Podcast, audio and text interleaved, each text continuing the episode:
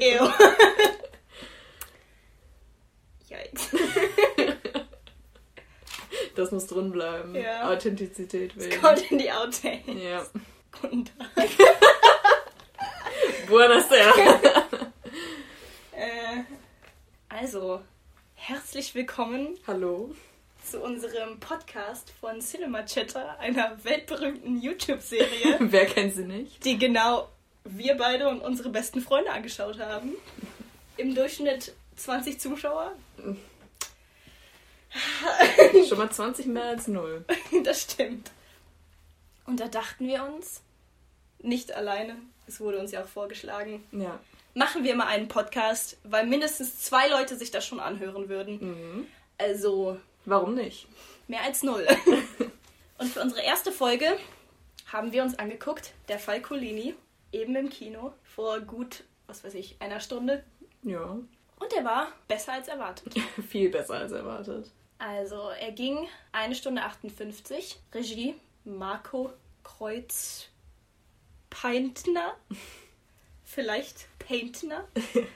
Daran arbeiten wir noch. Irgendwann kriegen wir es raus. Ich würde sagen, Elias Mbarek war der Hauptdarsteller. Auf jeden Fall. Dann Franco Nero als Colini. Mhm. Wie ist er? Fabrizio? Fabrizio Colini. Fabrizio Colini, genau. Alexandra Maria Lara. In der weiblichen Hauptrolle.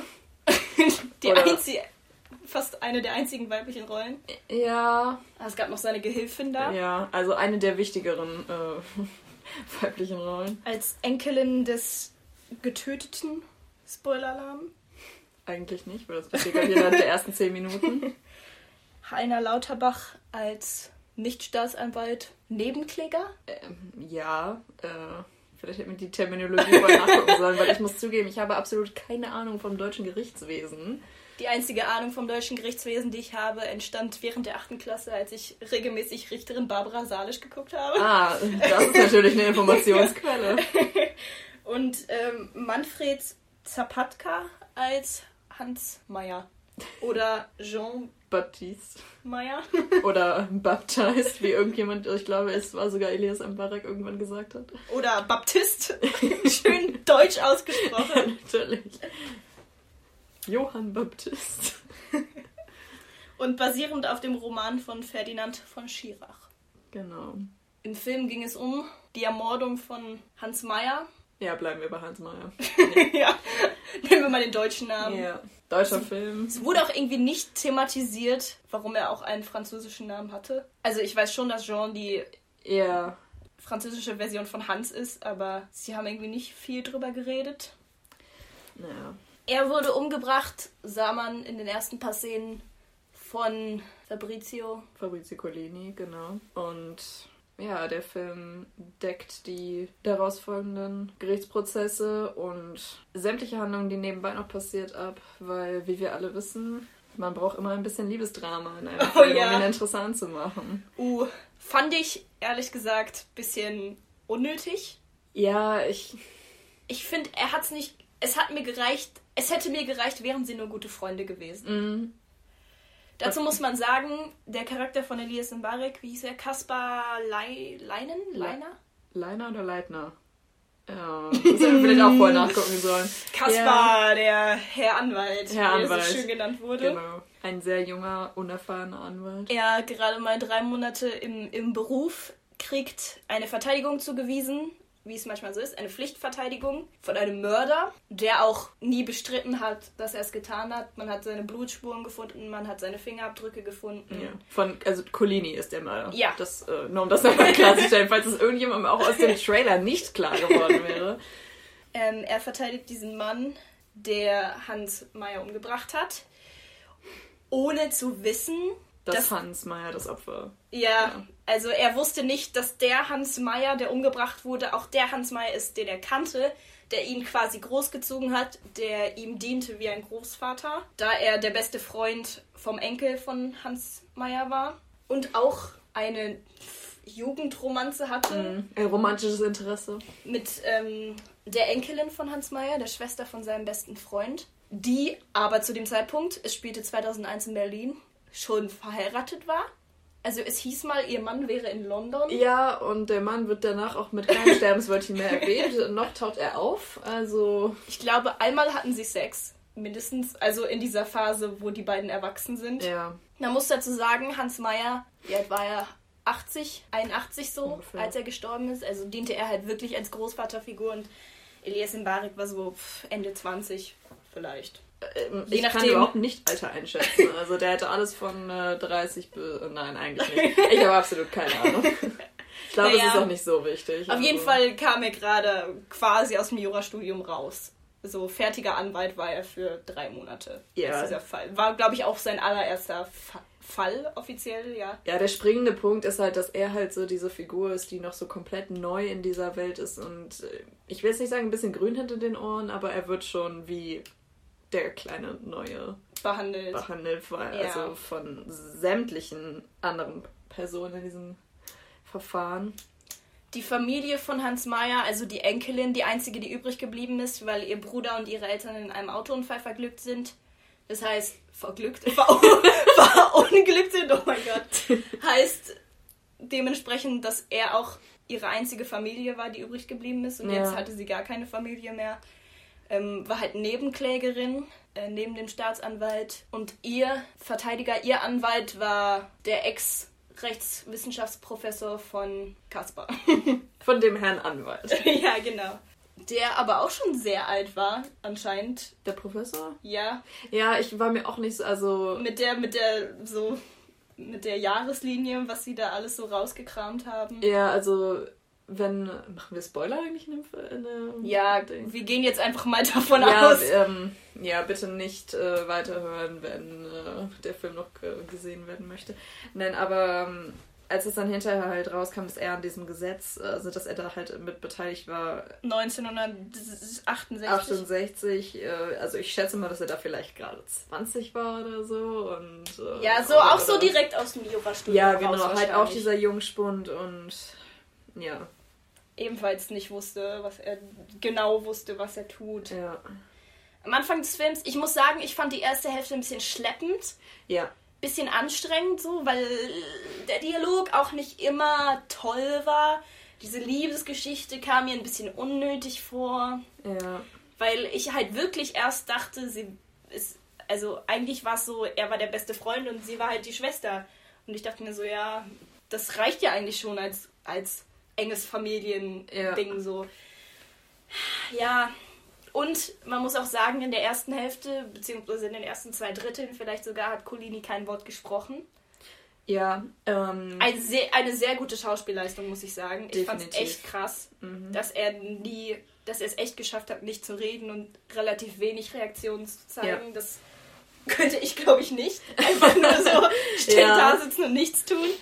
Ähm, und dabei trotzdem so ausdru ausdrucksstark sein. Ja, aber ich finde die zweite Hälfte, sobald das Gerichtsverfahren richtig losging, wurde es echt spannend. Also ich fand die ganzen Gerichtsszenen fand ich echt sehr, sehr spannend. Ja, also ich hätte mir auch vielleicht gewünscht, dass ähm, wir vielleicht nicht so eine, so eine ähm, Gerichtsverhandlung gesehen hätten, die mit dem Fall jetzt nichts zu tun hätte, einfach nur so als Einstieg für den Elias Mbarek-Charakter. Aber wir hatten ja diese, also die Szene ganz am Anfang, wo er halt äh, Colini vorgestellt wird. Aber ich hätte, hm, ich hätte mir vielleicht noch gewünscht, dass das ein bisschen mehr irgendwie rausgekommen wäre, weil auch einfach und ja, was danach auch irgendwie direkt damit zusammenhängt, ich hätte mir noch ein bisschen mehr Interaktion zwischen dem Herrn Anwalt und äh, Colini auch am Anfang irgendwie gewünscht, weil ich hätte gedacht, dass sie mehr auf deren Beziehungen eingehen, muss ich ganz ehrlich sagen. Ja. Dass das ein bisschen mehr der emotionale Kern des Films wird, was dann ja im Endeffekt nicht der Fall war, wo sie doch eine sehr emotionale Szene zum Ende hin hatten, wo er sich bei ihm bedankt hat. Das fand ich halt. Ich habe die ganze Zeit Ja. drauf gewartet, dass sie sich umarmen, ne? Ohne Ja. Spaß. Aber ich weiß halt auch nicht, wie es ist. Dazu muss man auch sagen, Svea und ich haben einen Film geschaut, Der Anwalt des Teufels. ja. Ähm, oder The Escape Artist, ein britischer Film mit David Tennant in der Hauptrolle, wo er halt auch einen, ich glaube sogar einen Serienmörder oder einfach einen Ich kann mich Mörder. überhaupt nicht mehr erinnern. Auf jeden Fall, wo er einen Serien- oder Mörder auf jeden Fall ähm, auch verteidigen muss. Weil als Anwalt hast du halt manchmal einfach keine Wahl. Irgendwer Mhm. muss es ja tun. Ja, und ich weiß nicht, ob die, die haben sich, glaube ich, ich weiß halt nicht, ob es, wenn du einfach Pflichtverteidiger bist, ob du dich nicht einfach wirklich weniger mit deinem Mandanten unterhältst, als wenn es ja. kein, kein Angeklagter ist, weißt mhm. du? Aber dafür habe ich zu wenig Ahnung so vom, von, von Jura und vom ja. Gerichtsverfahren und so. Aber ich fand auch, muss ich sagen, die ganzen Nebendarsteller sehr gut. Ich fand den Staatsanwalt gut. Ja, Heiner Lauterbach da in dieser Rolle. Nee, nicht Heiner Lauterbach. Du meinst nicht Heiner Lauterbach? Wen meinst nee, du den, Sta den Staatsanwalt, der mit der Brille, der irgendwann auch zwei Brillen hat. Ach der, ach so, ja. Den fand ich gut. Ja, ja. ja, stimmt. Und den, auch den Gerichtsmediziner. Ich glaube, sowas können Deutsche gut. So, so. Meinst du Nebendarsteller sein oder Gerichtsmediziner sein? Ja, diese ganzen Tatortberufe, weißt ach so, du? ja. Ja, Tatort ist natürlich, also wie lange gibt es das jetzt schon? Vor über 50 oh, Jahren. Wenn man Ahnung. da nichts draus also wenn das nicht irgendwie mittlerweile perfektioniert ist, dann weiß ich es auch nicht. Ich meine, ich bin keine große Tatort-Guckerin, aber. Ich muss auch sagen, ich finde, man hat auch. Also ich habe gemerkt, ich weiß aber nicht, ob es richtig ist, aber ich habe das Gefühl, ich habe gemerkt, wer wirklich auf einer Schauspielschule war und wer nicht. ich finde nämlich zum Beispiel die, die die besten Freunde gespielt haben von ihm, ja. die haben. Die jungen Leute haben teilweise besser geschauspielert als manche als zum Beispiel die Frau, die Alexandra da. Ach so, ja. Ich finde seine Freunde, aber wobei man auch sagen muss, haben wir ja eben erfahren, der eine, der seinen besten Freund gespielt hat, oder seine Studienkollegen, mhm. seine Kommilitonen, hat auch in vielen Hollywood-Filmen einen deutschen Soldaten gespielt. Mhm. Und da muss ich auch sagen, es kam am Ende heraus, Hans Meyer war ein SS-Waffenoffizier, Waffen. Waffen, irgendwas Waffen. er war, ja, er war auf jeden Fall irgendeiner, der ein bisschen was zu sagen hatte. war in Italien stationiert, in der Stadt, wo Colini herkam. Und hat vor seinen Augen seinen Vater erschossen. Mhm. Und noch 19 andere Männer. Sie haben nach dem Verfahren zehn italienische Tote für einen deutschen Toten. Mhm. Vergeltung geübt, ja. Gerechtigkeit geübt. Ich weiß es ja nicht, was sie sich dabei dachten. Da muss ich auch sagen, die Deutschen schaffen es immer wieder, ein gutes eine gute Nazi-Geschichte irgendwo ja. reinzudrücken. Wenn es nicht um die DDR geht, dann geht es um die Nazis. Und ich meine. Sie machen es ja auch gut. Es war echt, es, es war echt gut gemacht. So. Vielleicht ist das so ein bisschen Traumaverarbeitung, ich weiß es ja nicht. Ja, ich meine, diese Aufarbeitung, das ist ja schon eine wichtige Sache. Aber ich habe, also ich meine, wie gesagt, ich gucke ja nicht so viele deutsche Filme, aber ich habe das Gefühl, wenn dieser Stoff halt in einem deutschen Film behandelt wird, irgendwann hatte ich auch genug, muss ich jetzt ganz ehrlich sagen. Irgendwann dachte ich mir, ja, es gibt, äh, natürlich ist das wichtig, natürlich ist es eine wichtige Sache, dass man sich daran erinnert und dass man auch drüber redet, aber es gibt auch andere Sachen, über die man Filme machen kann. Und ich meine, deswegen war ich halt so gespannt auf diesen Film jetzt und ich, also, weil es sollte halt, man soll halt nicht wissen, was da jetzt genau abgelaufen ja, ich, ist. Ja, ich hatte auch während dem ersten Akt des Films so habe ich auch nicht damit gerechnet, dass es auf so Nazi-Zeit zurückläuft. Genau, ja, ich weil ich auch gar nicht realisiert habe, dass, dass, der, dass der Mann alt genug, dass die beiden alt genug sind, mm. dass es Ende des Zweiten Weltkriegs irgendwie ja. zusammengekommen wäre. Ja, deswegen fände ich es auch ganz interessant, so ähm, zu sehen, ob im, im Roman das irgendwie vielleicht anders ist. Glaubst du? Also, ich glaube nicht. Nee, ich meine nicht anders, sondern weil ich meine, im Roman kannst du ja mit so diesen visuellen Clues, die die im Film gegeben haben, nicht arbeiten, als er da diese Akten durchgegangen ist und dann immer wieder das Hakenkreuz Ach so, zum Beispiel ja, war. Ähm, so, also so geht das im Roman ja nicht. Und deswegen, vielleicht erfährt man das da eher oder vielleicht später oder vielleicht ist es sogar. Naja. Ja, dazu muss man auch sagen, wir beide haben den Roman halt nicht gelesen. Nee. Aber er steht jetzt auf meiner Leseliste, also das das. Ich fand's aber klar. Ich dachte mir, im ersten Moment dachte ich mir so, ach, da ist es ja wieder das Hakenkreuz. aber, aber keine Ahnung, sie haben es voll gut gemacht und am Ende ging es nicht darum, ja klar, er war der Mörder, aber es ging halt, weiß nicht, um Gerechtigkeit und Fairness und es ist dann halt auch herausgekommen, dass 68 dieses Gesetz halt durchgepusht wurde. Im Abstand stand es hieß irgendwie Drehergesetz oder so. Mhm. Äh, ja, ich habe den ganzen Namen natürlich mir nicht gemerkt, aber es ging halt darum, dass Kriegs, ich weiß nicht, ob es nur um Nazis ging oder allgemein Kriegsverbrechen, ähm, aber auf jeden Fall, dass Soldaten, die im Krieg Verbrechen begangen haben, wie zum Beispiel dieser Hans Meyer, der seine Leute dazu gebracht hat, diese Italiener zu erschießen, zu erschießen, ja, ja. Unschuldige, ähm, dass nach 20 Jahren diese Leute nicht betrachtet werden wie Mörder, sondern wie ähm, Totschläger. Totschläger, genau. Und das Was hat das bedeutet? Äh, Totschlag verjährt, äh, verjährte dann nach 20 Jahren. Also Ja. dann kannst du halt nichts mehr. machen. Gegen, ja, Praktisch, genau, dann hat man gegen die nichts mehr in der Hand. Und ähm, zufälligerweise war natürlich auch der Professor da Natürlich. dabei, als dieses Gesetz durchgebracht wurde. Und dann hat er, also der, ich muss sagen, die Figur des Anwalts, der Elias Mbarek gespielt hat, hat echt viel gemacht. Also für, für als, als Anwalt hat er sich Ja. echt gut verhalten. Er hat er ist nach Italien geflogen, hat mit den Leuten da geredet, die in diesem Dorf gewohnt haben, wo auch Colini herkam. Er ist zum Friedhof gegangen, hat sich das Grab von Colinis Familie angeguckt. Er hat mit seinem Vater, diese Vater-Sohn-Geschichte war auch ein bisschen schwammig so. Ja, ich, ich habe mich gefragt, warum, wenn man am Ende eh die Versöhnungsroute ähm, fährt, sozusagen, Ja. so warum war das dann am Anfang, als sie sich auf der Beerdigung gesehen haben, so. Äh, also für mich wirkte das so, als ob die seit Jahren schon nicht miteinander geredet hätten und auch nicht vorhaben, in späteren Jahren nochmal miteinander zu reden. Und ich meine, natürlich ist das irgendwie. Er brauchte halt seine Hilfe und vielleicht hat er dann eingesehen, ja, okay, mein Vater, der ist doch nicht so schrecklich, wie ich dachte, aber ich weiß, es war ein bisschen holprig. Es war ein bisschen holprig Es, gelöst. ja, es war ein bisschen diese erste Szene, wo man Vater und Sohn, wo man verstanden hat, dass sie Vater und Ja. Sohn sind.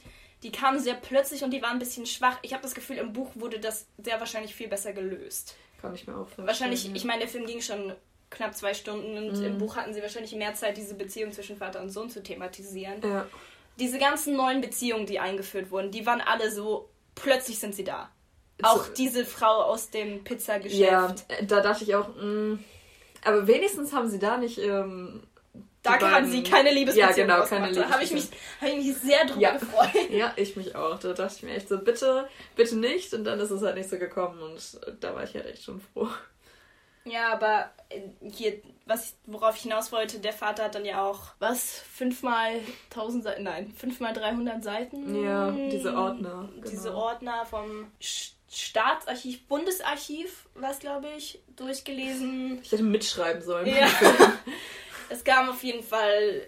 Punkt ist am Ende kam raus. In der, in der Krieg, während des Zweiten Weltkriegs war er SS-Offizier, der Hans Meyer, und hat vor den Augen vom Jungen, wie alt war er, vielleicht sieben, acht, neun, Ungefähr um den Dreh. Fabrizio Collini, seinen Vater, erschossen und mit ihm noch 19 andere unschuldige Männer in dem Dorf, Mhm. dessen Namen. Ich, äh, wie gesagt, ich kein Italienisch und äh, ich habe auch immer, so mit, mit Städtenamen merken, habe ich sowieso Probleme. Wenn ich weiß, wo ich wohne, dann bin ich schon froh.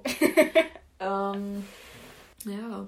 Technisch gesehen fand ich den Film auch sehr gut. Man hat sehr gut erkannt, wer gerade im Hochstatus und wer im Tiefstatus ist. Hauptsächlich durch die Kameraführung, Ja. würde ich sagen. Mhm.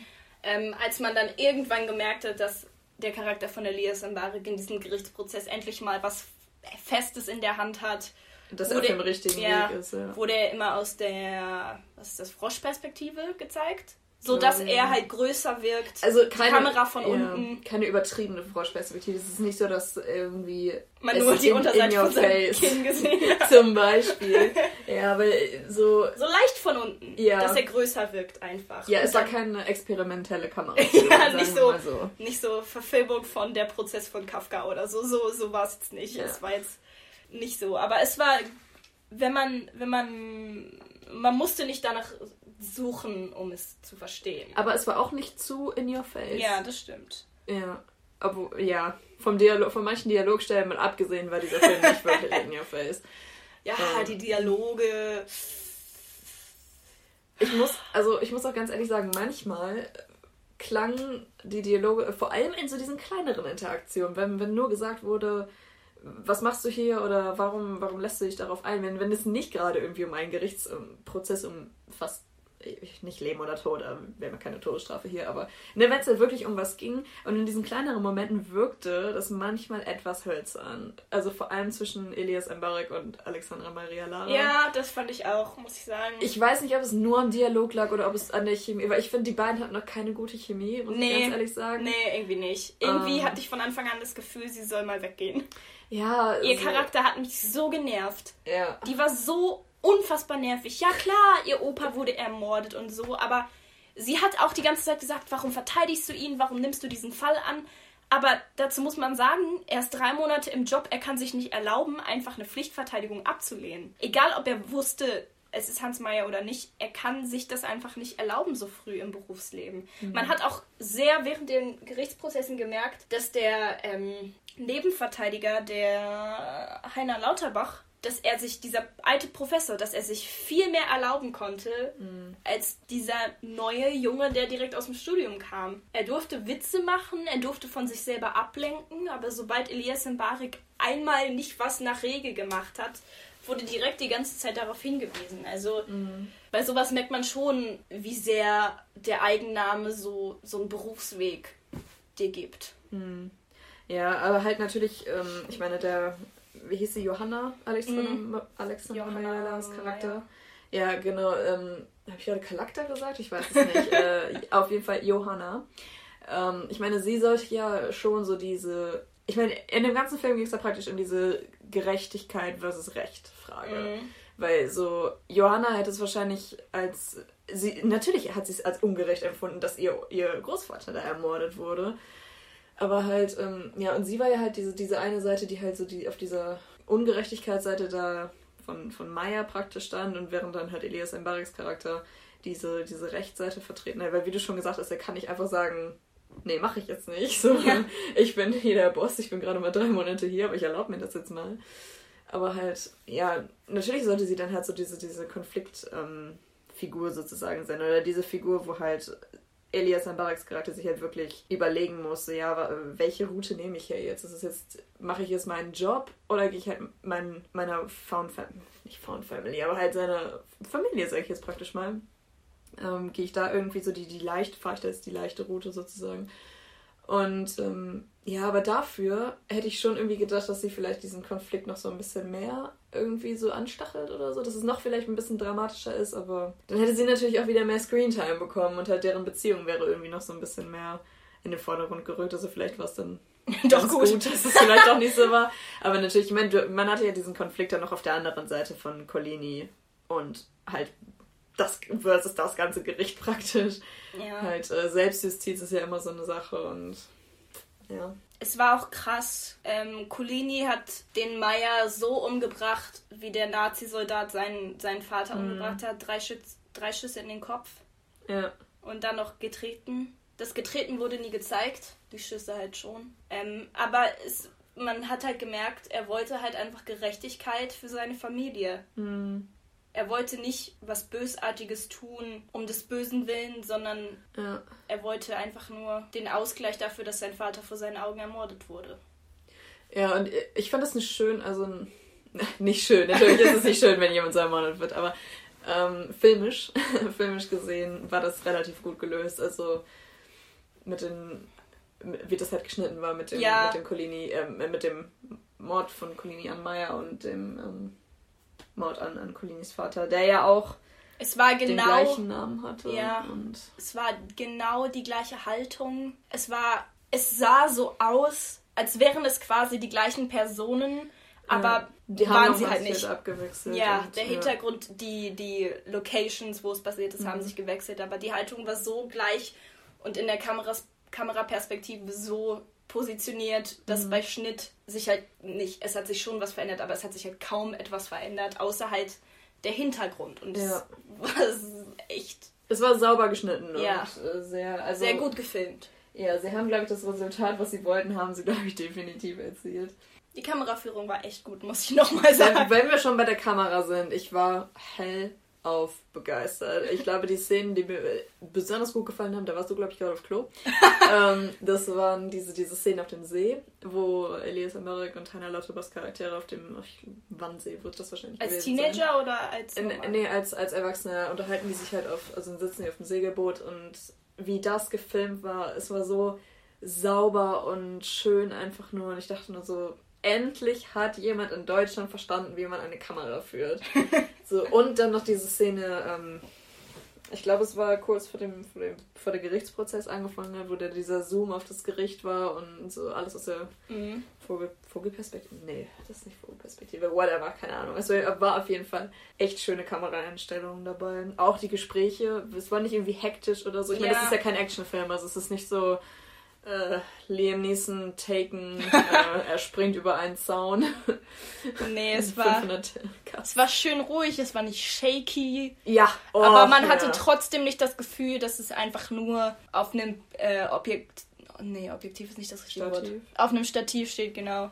Ja. Und ich fand auch sehr schön, wenn sie Italien von oben gezeigt haben Mm, oder so, wenn sie von ja. dem Auto rausgezoomt sind oder bei der Beerdigung. Mhm. Es war so nicht so ein langweiliges Superman wird beerdigt Drone-Shot, sondern es war echt, Ja. es war echt schön. Ja. Und es freut mich auch immer wieder, dass die Deutschen, dass es bei deutschen Filmen echt oft on Location gefilmt wird. Ja. Also ich glaube schon, dass sie wirklich in einem Dorf in Italien waren und auch Und wenn nicht, der dann. Gerichtssaal und ja, alles. wenn, wenn nicht, dann sollte der Setdesigner, beziehungsweise die Setdesignerin echt Ja, Kudos dann kriegen. war es echt gut. Ja. Dann war die Kulisse echt, echt.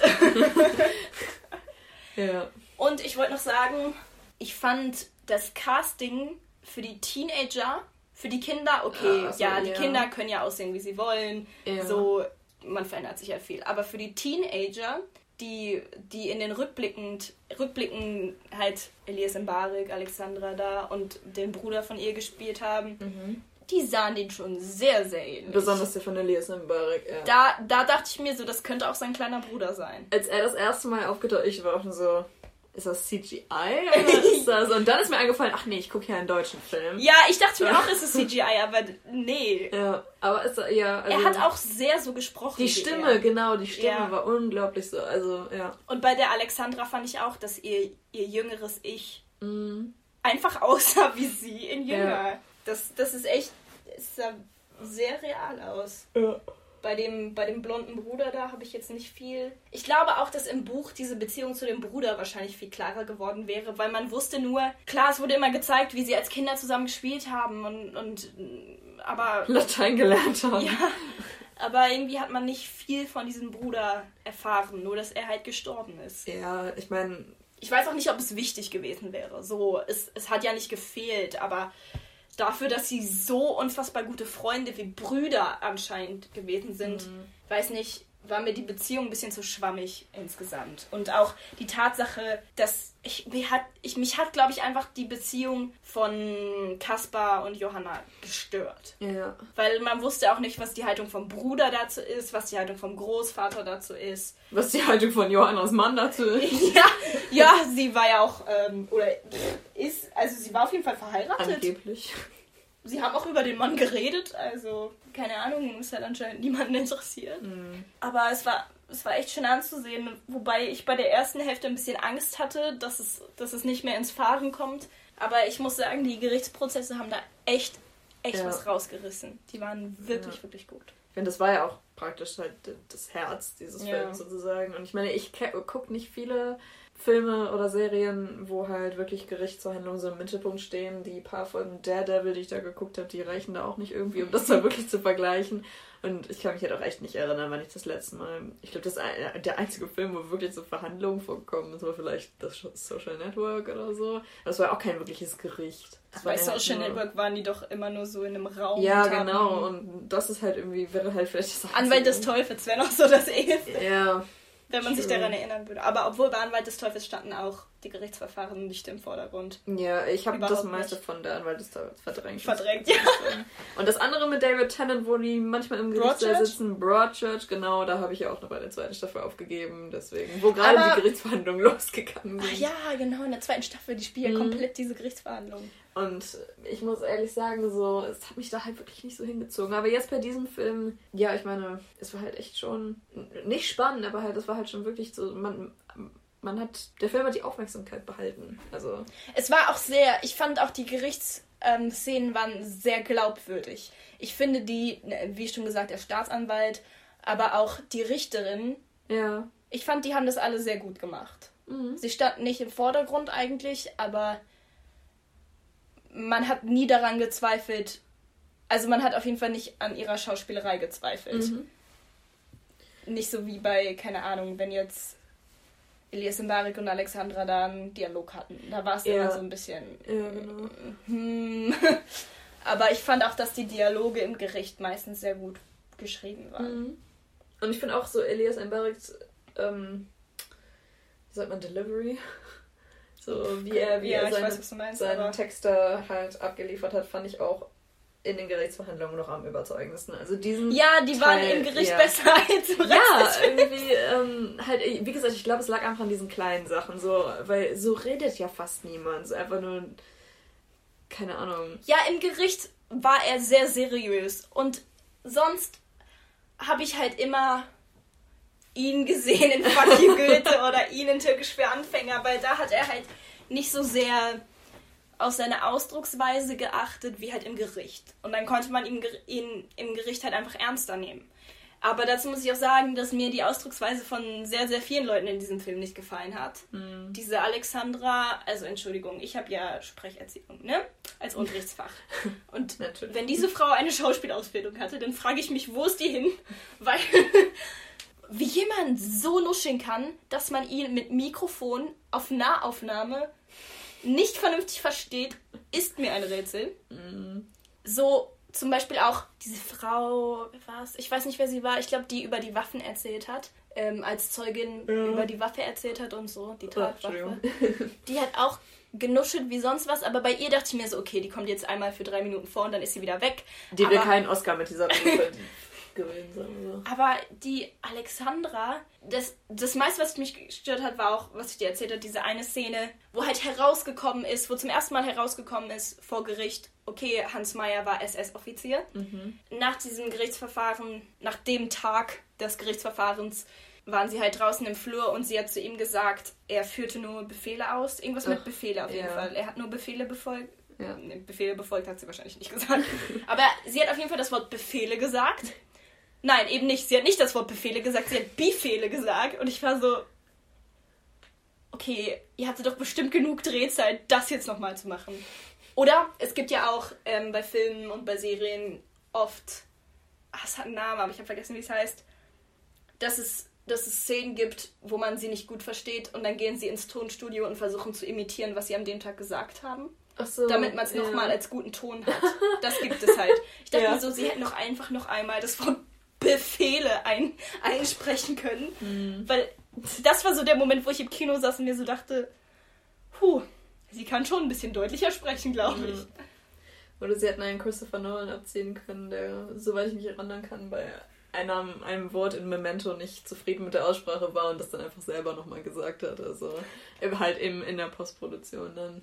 Ja. Aber naja, ich meine, das daran scheitert der Film jetzt auch nicht, muss Ja. ich ganz ehrlich sagen. Das, das stimmt schon, aber Hm. es hätte wahrscheinlich nicht geschadet, wenn, wenn Ja, die ja, weibliche natürlich. Hauptperson ein bisschen deutlicher gesprochen hätte. Hm. Ich fand es auf jeden Fall im Großen und Ganzen sehr gut. Definitiv, also meine Erwartungen wurden definitiv alle getroffen. Meine auch. Manche, wie gesagt, vor allem auf der technischen Seite sowohl äh, auch übertroffen. Wobei ich mir bei manchen, also vor allem bei den Gerichtsszenen manchmal dachte, habe ich dir ja auch schon gesagt, wäre es ein Hollywood-Film, würde es anders Ja. aussehen. Ich könnte nicht, ich könnte euch nicht beschreiben, was ich damit meine. Ich könnte jetzt nicht konkret sagen, ja, es wäre mehr HD oder der Shot wäre weiter weg. Oder keine Ahnung, die Filmmusik wäre anders. Weil ich weiß nicht, woran es lag. Aber du meintest ja auch, du hattest das Gefühl, sie hätten es nicht gut, nicht gut, aber sie hätten es einfach nicht, also ich hatte auch irgendwie das Gefühl, sie haben es einfach nicht gecolor graded, aber ich glaube, Ja. deutsche Filme machen sowas einfach nicht. Oder deutsche Serien.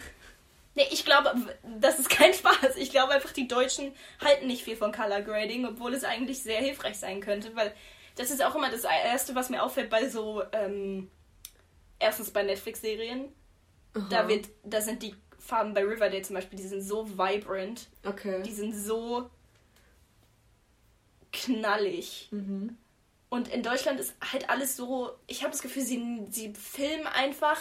Und das war's. Also, Ja, ich glaube, wenn es zu dunkel ist, machen sie es halt heller. Oder höchstens ändern sie die Kontrasteinstellung. Ja. Aber ich glaube nicht, dass sie irgendwie die Farben verändern. Höchstens vielleicht auch bei den Rückblenden, dass es da ein bisschen die Farbe verändert wurde, sodass es auch wirklich, dass man gesehen hat. Damit man weiß. Es war in der er Vergangenheit, ist. es Ja. war vor 20 Jahren oder whatever, aber Mhm. ich glaube nicht, dass die Deutschen irgendwie dran denken, die Farben wärmer oder kälter zu machen. Ja, äh, wie, ja, genau, wie gesagt, ich habe halt gedacht, dass halt, also besonders am Anfang hatte ich so das Gefühl, dass dieser Film so einen leichten Gelb oder so orange, vielleicht so einen leichten Orangestich hatte. Wenigstens war er nicht irgendwie übermäßig grün oder so, weil das, äh, ich finde immer so, so übermäßig grüne Sachen, jetzt mal Naturaufnahmen und so ausgenommen, da finde ich irgendwie ein bisschen anstrengend anzugucken. Und ja, und wie gesagt, ich habe auch das erste, was mir sofort eingefallen ist, ist wie halt in richtig vielen David Fincher-Filmen zum Beispiel immer so blau, also kalte Töne so ja, The Social Network, ja. Über, überhand haben. Ja, genau, und das, das funktioniert dann halt auch einfach so. Dann, dann sieht halt der ganze, das ganze Produkt sieht dann halt irgendwie stimmiger aus. Aber bei diesem Film, jetzt war ich, ähm, ja, äh, wenigstens mal die Gerichtsverhandlungen farbtechnisch her irgendwie ja, zu unterscheiden halt vom Rest. Schön, es war halt schön steril, schwarz-weiß-grau so im Gericht. Ja. Wie sieht das gemacht? Ich glaube aber auch, dass sie ähm,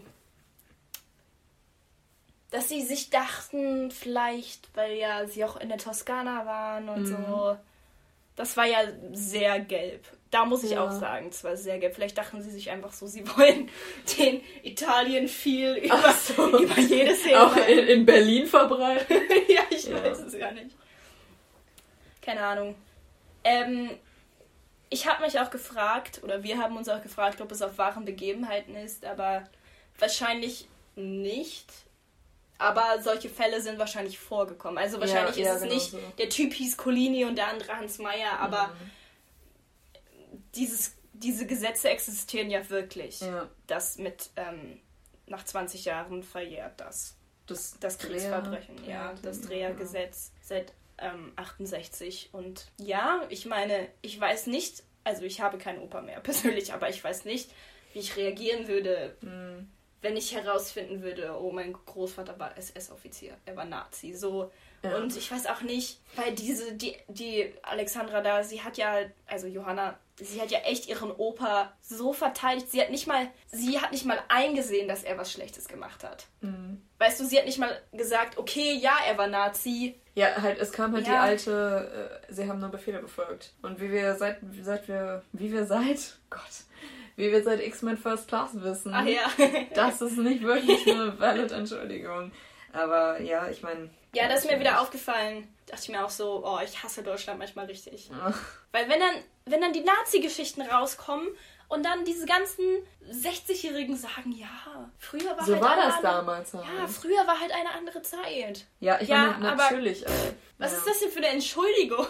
Vor allem hier Professor Dingsbums da. Hm. Der, der, ja. Sehr professionell hier. Der einzige Professor in diesem Film, Mann. Der hat ja auch nicht gelebt während der Nazi-Zeit und, hm. und trotzdem hat er das verteidigt. Ich meine, man muss sich natürlich auch fragen, so wäre, wie zum Beispiel bei, bei X-Men First Class, hat, also wenn man die Möglichkeit hatte, diese, dieses Thema auf jetzt mal nicht unter diesen juristischen Voraussetzungen auszudiskutieren, natürlich kann man dann irgendwie da andere Schlüsse draus ziehen, aber halt, weil halt immer so dieses Gericht im Hintergrund stand. Gott, ist ja wirklich bei der Prozess hier bei richtig Kafka. Ja, ich, je länger ich darüber ähm, nachdenke, desto mehr wird es ja. wie der Prozess von Kafka. So, Weil es auch so gerecht gegen Gerechtigkeit. Ja, ich habe viel von Kafka. Gericht, meine ich nicht. Gerecht. Bist du gerecht oder hast du Gerechtigkeit? Nur eine Sache.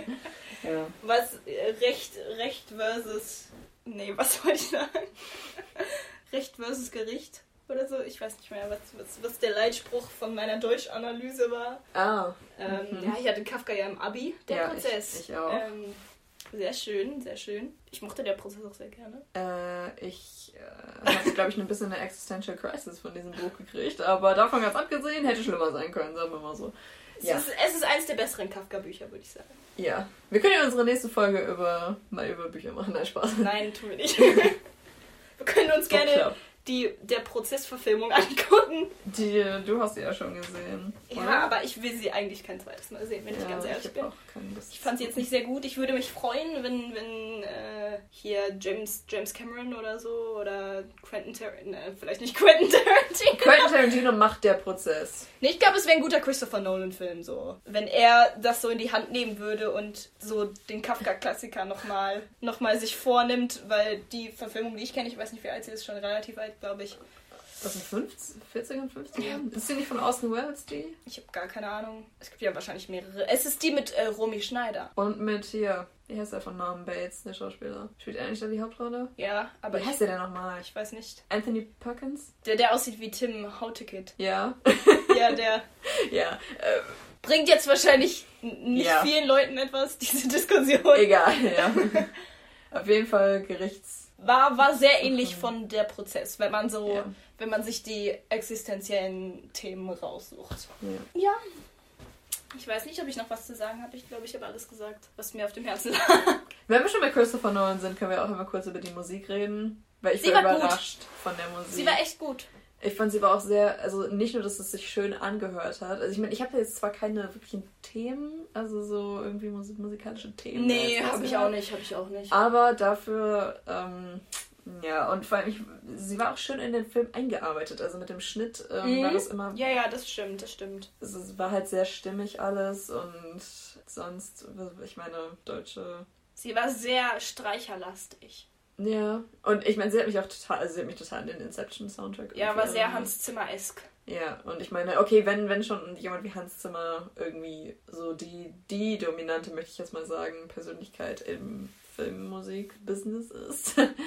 so, ich meine, da kommt man ja gar nicht drum rum. So, ja. weil, weil ich meine, kein Komponist erfindet das Rad neu. Ich meine, Hans Zimmer macht das natürlich auch nicht. Das kann mir offensichtlich Leute schon vor ihm. Aber wie gesagt, ich fand die Musik und Kamera waren, glaube ich, die Sachen, die mich doch am meisten überrascht haben. Und ich würde mir auch wünschen, dass dieses Team oder die Mitarbeiter von diesem Team nicht direkt nach Hollywood vielleicht abhauen, sondern ein bisschen in Deutschland bleiben und dem deutschen Film so ein bisschen, ja. ja. so ein bisschen so den richtigen, den Push in die richtige Richtung. Nicht richtige Richtung, aber. Ja, aber es ist halt wirklich so. Die meisten deutschen Filme, wo man und ich kann euch jetzt sagen, wenn einer von euch Tischweiger mag, dann muss er sich das hier gar nicht erst anhören, ne? Aber ey, wenn man an deutsche Filmkultur denkt, dann denkt man halt an Leute wie Tischweiger. Und das möchte ich einfach nicht. Ich möchte es nicht. So, jetzt kommt hier das Plöger ja, jedes Tages. Aber wirklich, ich habe lange keinen guten deutschen Film mehr gesehen. Und ich meine, ja, Fuck You Goethe, die sind ja an sich nicht schlecht. Und ich habe auch sehr viel gelacht und ich fand sie auch lustig. Aber es ist halt nicht ein Qualitätszeichen so. Obwohl ich Fuck You Goethe noch sehr viel besser finde als ähm, Til Schweiger-Filme. Und rückblickend auch Matthias Schweighöfer-Filme. Ich habe Matthias Schweighöfer früher sehr geliebt, aber ähm, je mehr ich weiß, was gutes Schauspiel ist, desto weniger gefällt mir diese Matthias Schweighöfer-Tischweiger-Kombination. Ja, und dann halt wirklich die deutschen Filme, habe ich das Gefühl, die halt irgendwie, ja, da, davon halt, also dass die jetzt keine romantischen Komödien sind, die. Äh, Gehen halt gerne unter. ja, und halt, ich meine, natürlich, man muss sich dann halt auch natürlich Mühe geben, weil man halt wirklich gute deutsche Filme irgendwie sehen will, da muss man dann noch meistens suchen. Aber sollte man das wirklich tun müssen? Ja. weil ich finde es dann immer einfacher, einfach irgendwie den nächsten, keine Ahnung was.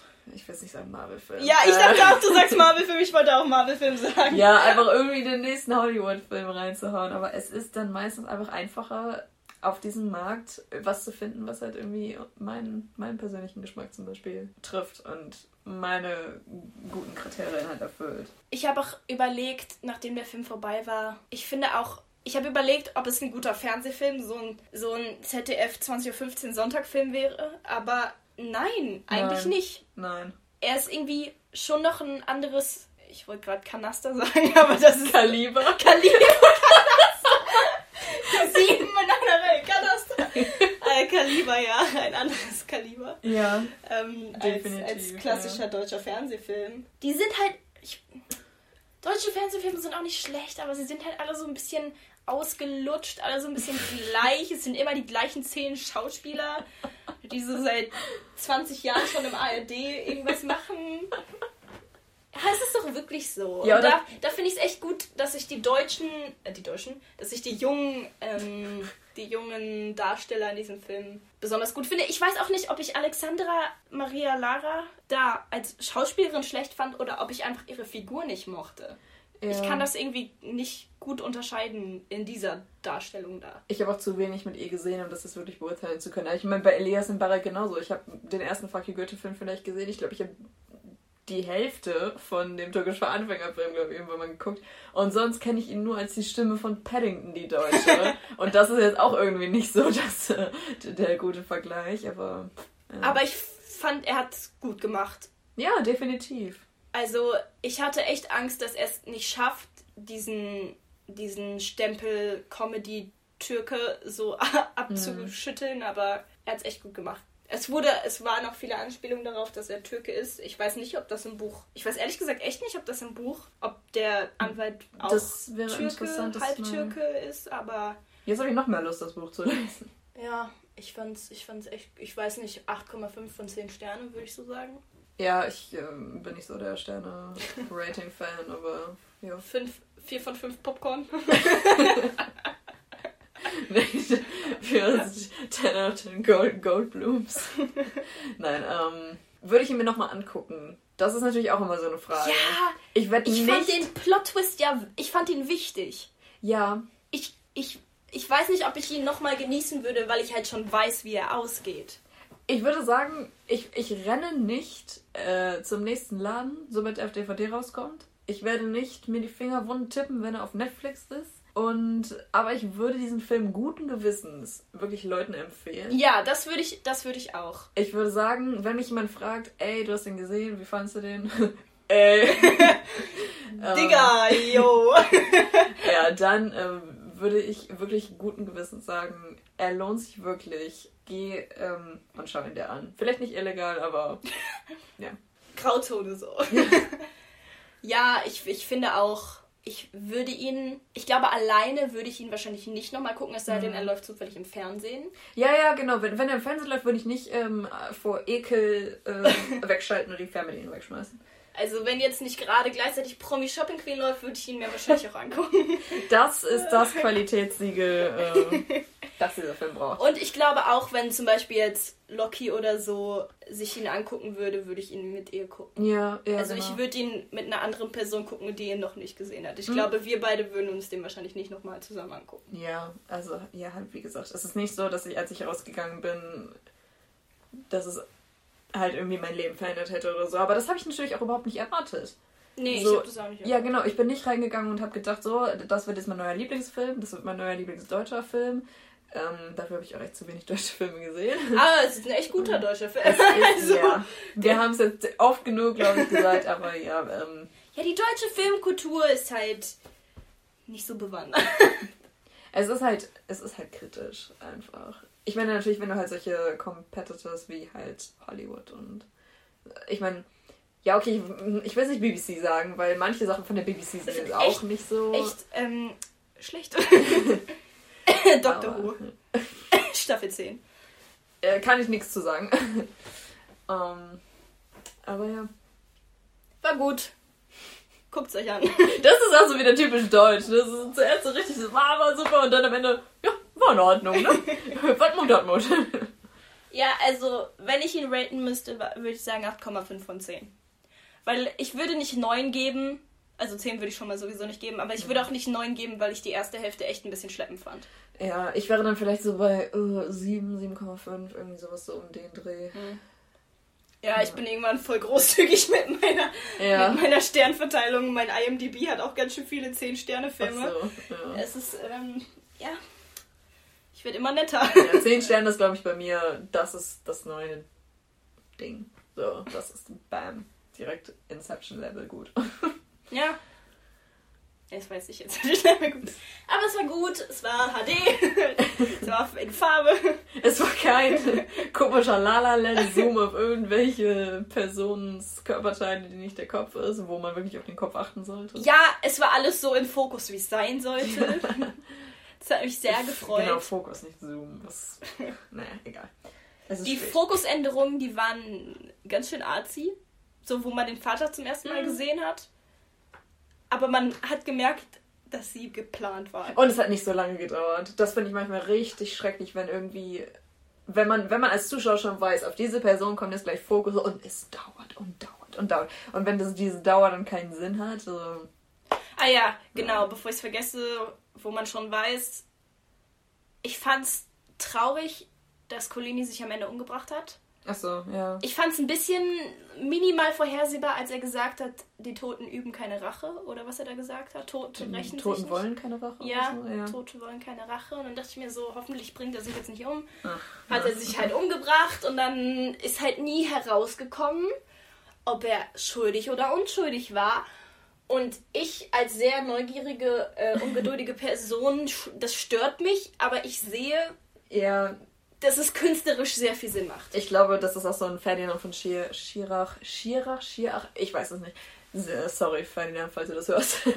ähm, nein, äh, aber ich glaube, das ist auch so ein bisschen sein Markenzeichen. Ich meine, er hat ja auch einmal dieses Theaterstück oder diesen Roman geschrieben, worauf dann ein Theaterstück, woraus dann ein Theaterstück gemacht wurde. Ich glaube, ähm, ich habe vergessen, wie es heißt. Äh, ich wäre doch theoretisch äh, reingegangen, wenn ich da nicht gerade äh, keine Zeit gehabt hätte. Das war Hier ein Schulausflug. Ja, das war, wäre ich eigentlich mit dem Deutsch LK reingegangen, aber ich konnte dann nicht. Da musste, musste man sich halt, ähm, da war auch so eine Gerichtsverhandlung und wo halt die Zuschauer entscheiden mussten, wie sie halt die Person, die angeklagte Person Wirklich? sehen. Ja, und da musste Krass. man ähm, entweder rechts oder links aus einer Tür rausgehen, halt rechts, wenn du, oder sagen wir mal links, wenn du gesagt hättest, der ist schuldig und rechts ähm, unschuldig und dann wurde halt gezählt, wie viele Leute wo rausgegangen sind. Und ich meine, ich glaube, das, das ist halt wirklich, worauf dann halt der Film halt abgezählt hat. Weil da wurden ja natürlich die beiden Seiten, die Recht versus Gerechtigkeit ähm, Seiten ja halt vorgestellt und ich glaube, man soll sich da als Zuschauer wirklich ein eigenes Bild drüber machen.